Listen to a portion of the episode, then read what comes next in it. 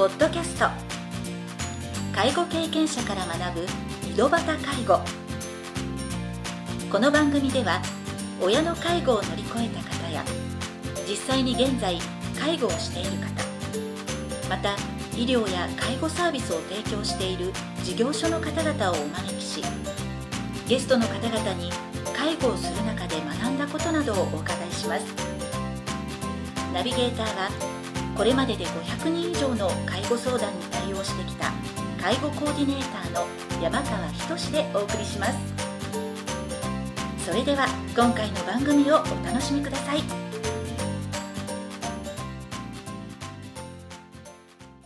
皆さんこんにちは。第64回目の井戸端介護を始めます。今回から日本メディケアリンパ協会理事長の丸尾清美さんをゲストとしてお招きしております。丸尾さんは看護師として救命救急センターなどで勤務した後にリンパセラピストの資格を取得。その後メディケアリンパサロンテダリや日本メディケアリンパ協会を設立されましたが現在は丸尾式メディケアリンパセラピストの育成に力を注がれています。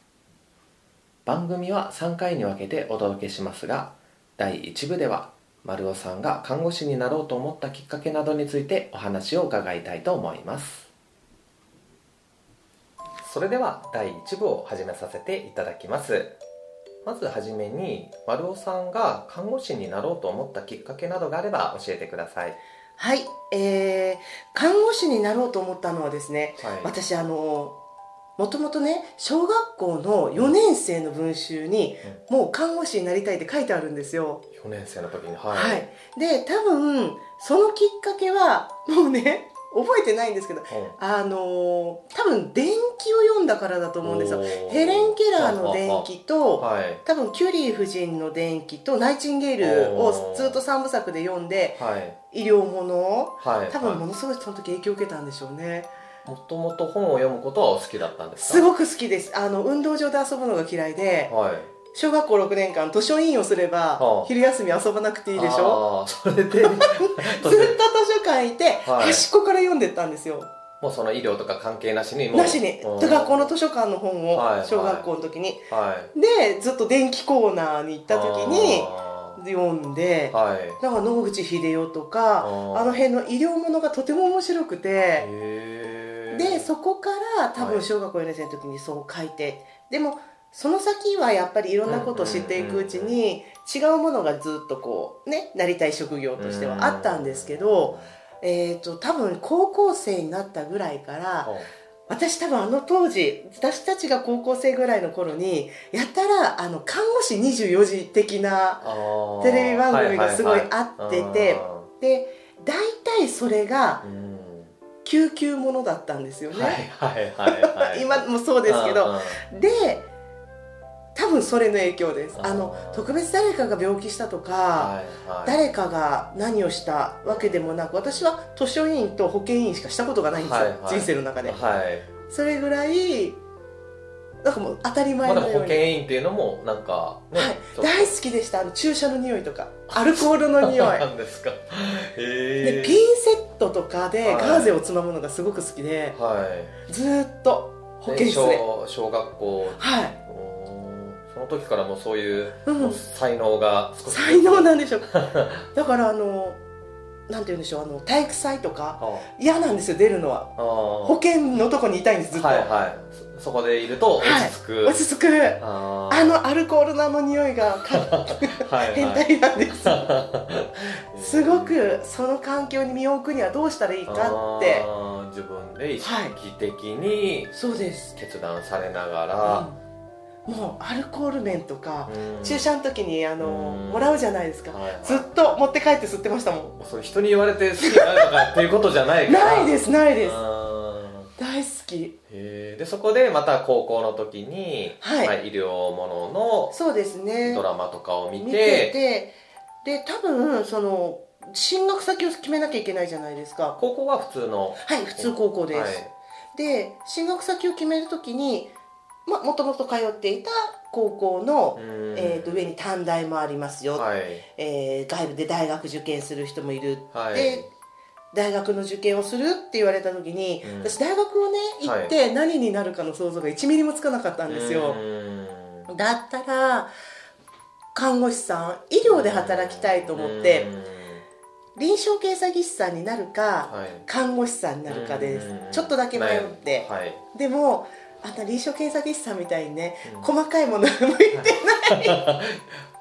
そうこ看護師の仕事もなんかね細かそうな、ねそこでやっぱり看護師になるにしても、はい、救急じゃないと他はしたくない。あのい。なんて言うんでしょう、車椅子とかでねはい。あのいつどうなるかわからないご病気と向き合うよりは多分今その場で現場っていう、はい、方がうん。多分なんていうんでしょう若干あの自分の性格を生かせるんじゃないかなとずっと思ってはいたんですが、は実際ですねそのじゃあ看護学校に行こうって思った時に、いはいはい。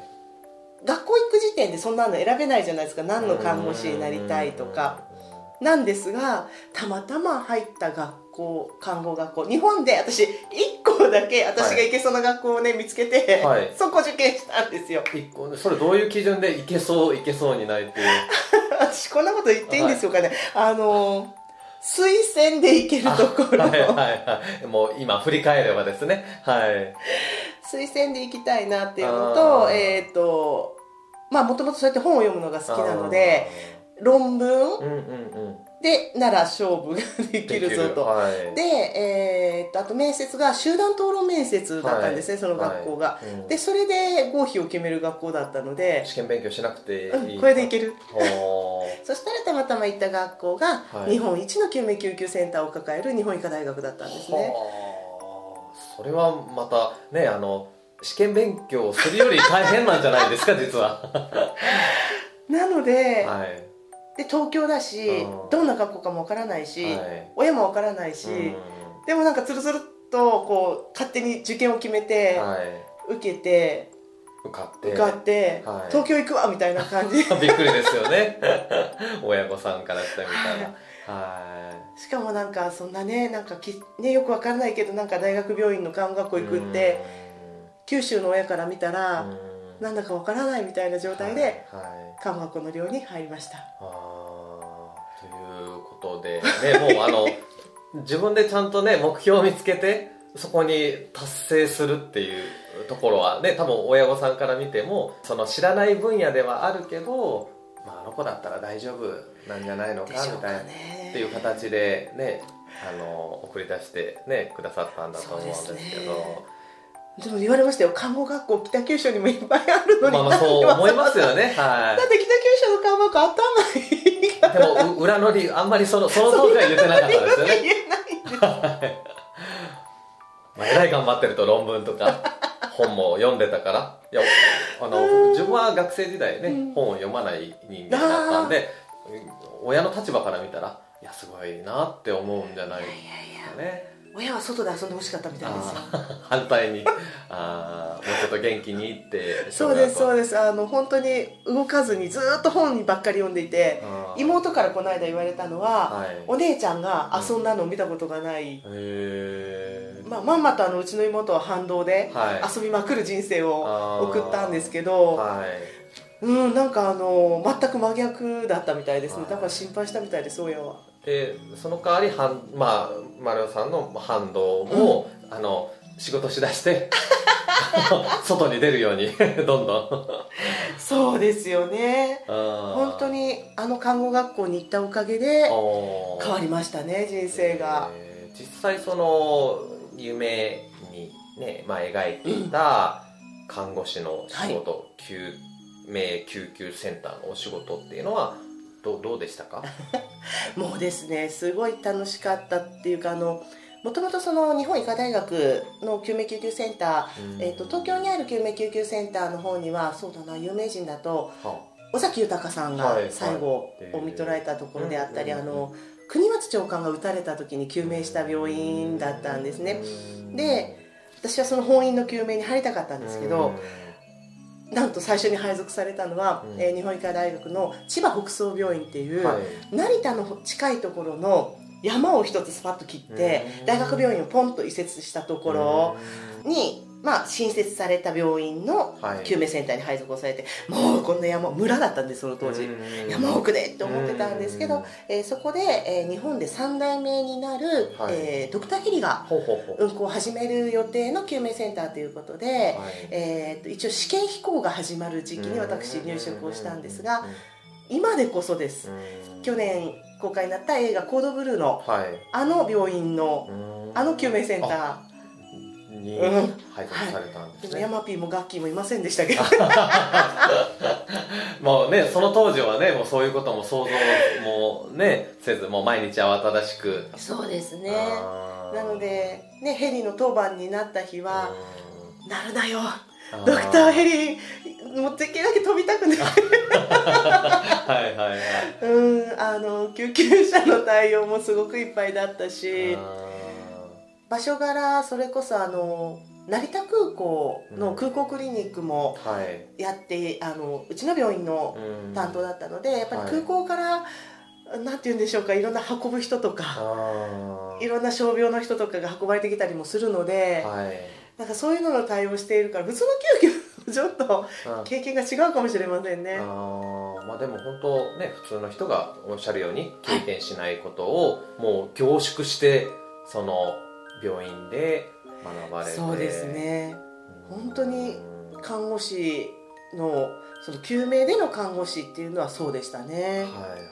うんまあ今はねそのそそこでのその救急センターでのまあ、お仕事がメインだったということだったんですけど、まあ、それ以外がね、あのそうですね。経験されて、でまあ、医療機関としてはされてないということなんですけど、まあ、その中で、うん。まあ、人のこの精神に向き合うような極限の状態に近い方々の、まあ、関わりうん。で何かなんか感じたこととか。あります。あのー本当に看護師になって1年目から救命に入るとですねはい入ったその日から患者さんと口を聞かないわけですあよー。全員呼吸器がついてるし、はいはいあの心臓を動かすお薬とか機械とかがついているから、お名前でその患者さんのことを呼んだとしても、うん。会話をするわけでもない食事をするわけでもないのうで、人間としてだんだん見えなくなってくるんですよね、ん。データを取るためのお相手、うん。心臓が動いているのか呼吸をしているのか、で何歳の人であろうとすもう本当にちっちゃい子供さんからうん。ご高齢の方までってうん。横たわっていらっしゃるんですけれども、人として扱っているっていう感覚がだんだん年々失せてくるんですよね。失せてくるっていうのも感じてるんですか、はい。あ両親がすごく心配していたのは、だんだん人間としての感情がお前からなくなってるって言われました。ー実際に家族として接してるから、別に医療現場を見るわけじゃないじゃないですか、それでも、はい。周りから見たら、うん。違うもう別人のような感じで会うたんびにだんだん、はい。へー。父はずっと母に、はい。あいつは大丈夫なのかってあいうふうにはずっと言ってたみたいですね。ーそれを言われた時っていうのは自分でも自覚してるから、してるけど認めたくないんですよ。毎日一生懸命やってる結果なので。そういうふうな言われ方、はい。人としての感情がなくなってるんじゃないのかって言われたくないですよね。ないです。あだからわもう本当にもう言われるたんびに言わ言った人にわって言い返すしかないですよー。ね自分も感自分を否定すること、ね、そのまま受け入れるってそう。感情なくなってるんだって、否定しなければですね、うん。でも同僚の方もやっぱり同じような悩みを抱えてたりとかっていうのはありました。なので1年生の時に、はい。えー12人新入生入ったんですが、うん。1年で半分になって、はい。2年でさらに半分になってってどんどんいなくなるんですよ。なのでもう主任というクラスの人がはい。20代後半、はい。もう市長と言われる人がもう30代でなるしか上がいないっていう環境下なので、まあ、体力的にもそうですけどやっぱり精神的なものがでやっぱりその、ね、不慮の事故でとかうん。いう場合だけではなくてやはり自分で自分を傷つけた方とかも多くなってくるともう見張るような状態なんですよ、はい。病院の中でそういうことにならないようにとか、はいはいだからもう人としては扱ってないですよね、うん、暴れるとかに関してもそうですし。でも今離れて考えるとはい24時間ずっと電気もついてるしずっと音もしてるし、はい。あの場で精神を正常に保てっていう方が無理よねって、今は思うけど、でもなんかねそういうふうに必要だと思って出来上がった仕組みが結果として今そうなったから、ね。なんか難しい問題ですよね、はい。あの家族とかから見たら病院にうん。預けることが何よりも安心って思うけど実際にそこに、まあ、家族は入院するわけじゃないじゃないですか、でそこに預けられた当事者っていうのは、やっぱりそのおっしゃるように精神をまともにその保てるようなそうですそうです。まあ、日常生活の場としては受け取ることがなかなかできない、うーん。今でもすごい覚えてるエピソードがはい。救急外来でうん。あの夜勤をしてた時にはい。救急車がバーッと入ってきて、たはい多分交通事故交通外傷だったと思うんですけど交通事故ではい。本当にそのもう今うん。一命が大変っていう状況でうんバーって処置してる時にうん。お父さんがおじょ娘さんを抱えてダーッと入ってきてバーって口から泡吹いてて熱性痙攣だったんですね、で事務室のドアをバーンバーン叩きながら「うちの娘をとにかく見てください」っておっしゃるんだけど、私たちからすると熱性痙攣は収まるんですよ、うん。置いといても、うん。なのでこっちの交通外傷の人の方が先ですよね、命の問題があるので、でも目の前で娘が泡を吹いたお父さんが、ちょっと後回しって言われた時に正常で入れないうんでしょ？うん。それが今は分かるんですけどもううるさいあのお父さんちょっと静かにさしといてって言ってこっちで処置をするっていうようなことを今考えるとあの時お父さんにもっと違う言葉がかけられたのうに、ん。それは収まるものだとか。そうですそうです。大丈夫だからねってベッドで寝ようねって今なら言えるかもしれないけどその時は目の前の命を救うことの方がとても大変なお仕事に向かってたっていう思いがあるので、はいはうん、今そこの場を離れればいうんそう。たとえ収まる病気でも目の前でそうなった娘さんを抱えたお父さんにあれはなかったなとうん。反省したりはします。まあ、やっぱりそれもね長年経験することで。そうですね。うん。で当然その目の前でもうそのね本当生死をさまよってる方を処置してる間に、もう両方は見れないですもんね、ありますよね。まあ、そういった極限の中で過ごされたっていうことそうですね。そこの中でもやっぱりどうしても続ける上ではやりがいを見出していかないとうん。管理職とかになっていった方ってうんやりがいがないとその人たちもねだんだんバーンアウトしてしまうけどなんかそこら辺の中でやりがいみたいなのっていうのはどういったところで？もちろんやりがいはあります。あのこの状態だと助からないだろうっていう人たちが命が助かっていく。その命が助かった先にその先の人生が見えてきた時はやっぱりあの場で諦めなくてよかった。やっぱりあの時に救命の措置をしておいてよかったっていうことが唯一の支えになっていくんですよね。なので命を救うっていう時にはその救うことの方が目には向いてしまってその先を考えてまではやっぱり救わないんですよね。先っていうところよりも今を救う。なのでその今に全力で向かっている医療関係者と、で例えばまあ今この医療から離れてみて思うのはたとえこの先命が明日明後日になったとしても今生きていてほしい今命がつながってほしいっていう思いをつなぐためには、うん。あの救急という場はすごいやりがいのある仕事だなと思いますね。まあ、離れてなおさらまた俯瞰的に見れるうんようになったということですよね。もうでもねあんまりにもね現場にいる時はねはあもうどうなんでこんなことになるのかしらっていう思いがねするようなこともいっぱいあったんですよ。あうん。ーなんでこんなことにっていうのは、はい。それは患者さんとか家族とかの関係を見てっていうですね。ことですか？はい。あの何回か私刑事さんが入るような事件も担当して、うん。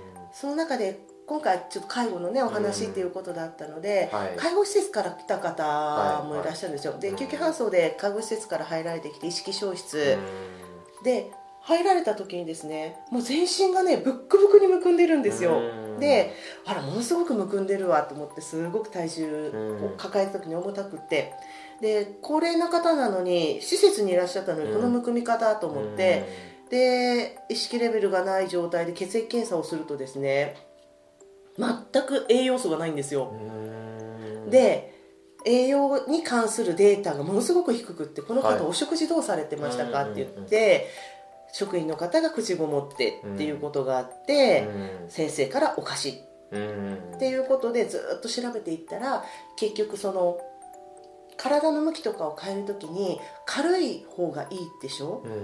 お相手の方が、うんなのでお食事を与えずにでも水は与えてないと命に関わるからってうん水分だけどんどん入れてたらしいんですよ、はいはい。でお食事を入れてないから水あのみ体の中の水ってタンパク質が入ってないとたまるので、水だけが溜まっていって栄養が入ってないから栄養失調なんですよ体は、でもお水を入れて抜けないからうん。体重は増えていくのでうん。どんどん栄養を絞ったんですよね、はいはいはい。それで意識がなくなったっていう方が運ばれたりするともうそれは事件なので、警察の方が入ってとかですね、だけねその状態になるまでその対応が施設としては正しいと。そうですそうです。軽くするため。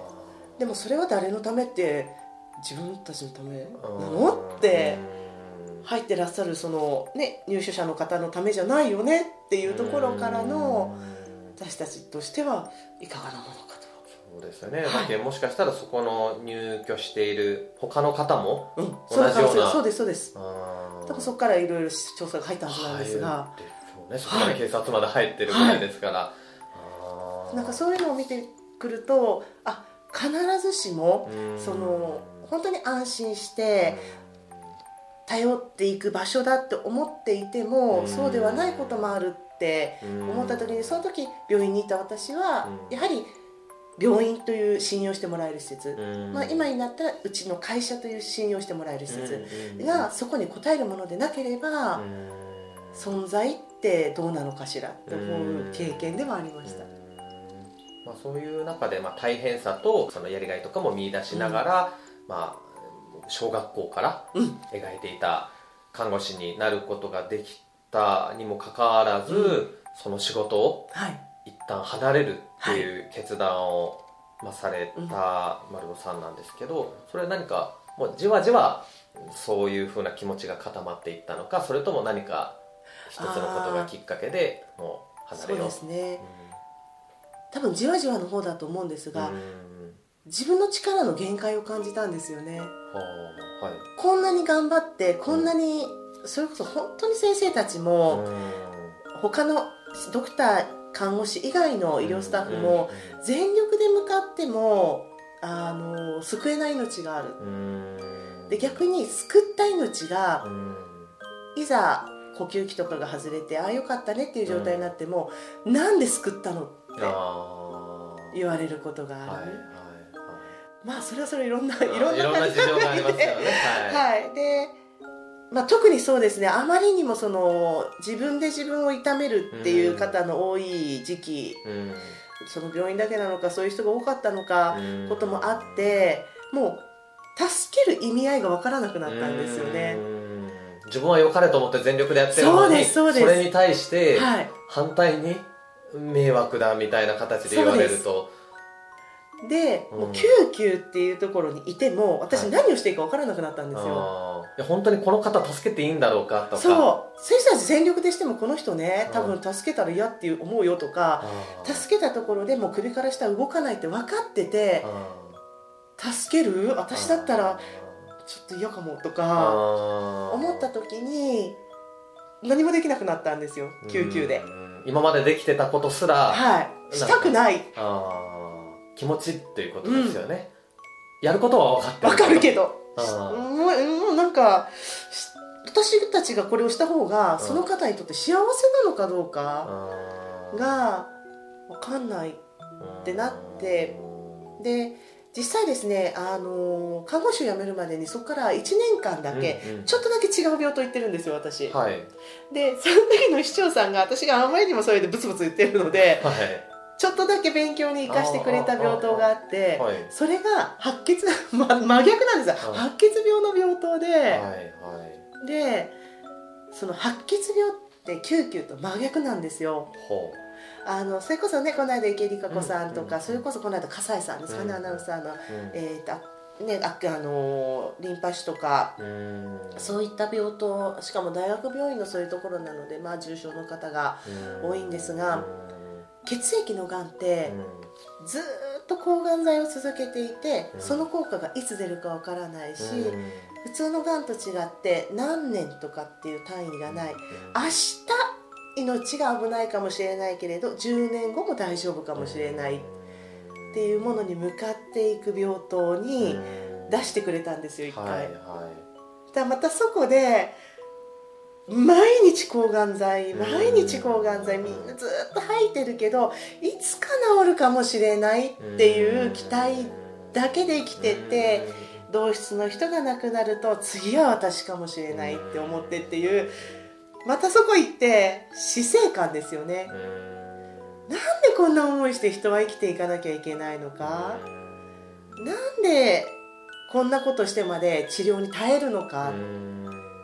でそこにいた患者さんたちもご家族がいて頑張れ頑張れって言えるのが苦しいっていう患者さんもいればお一人で病気と戦っていて一人が苦しいっていう方もいらっしゃれば長長期。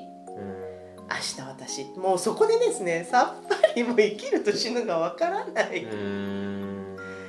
うん看護をするとか医療で関わるって何なんだろうっていうのがさっぱりわからなくなって。そこの病棟でもまた違ったは悩みっていうかその課題がそうですそうです。もう看護師としてできることの限界。うん。人の命を守ることの難しさとうん。自分の無力さみたいなものでもうちょっと無理ねって思って看護師を一旦一旦やめよと思って。たということですね、はい。ありがとうございます、今回は丸尾さんが看護師になろうと思ったきっかけなどについてお話を伺いました。次回第2部では看護師からリンパセラピストを目指されたきっかけなどについてお話を伺いたいと思います。それでは次回の配信をお楽しみに。今回の番組はいかがでしたか？この番組ではリスナーの皆様からのご質問なども受け付けておりますメールアドレスはひとしの h 小文字で h. 山川19アットマーク gmail.com h. 山川19アットマーク gmail.com ですそれでは次回の配信をお楽しみに。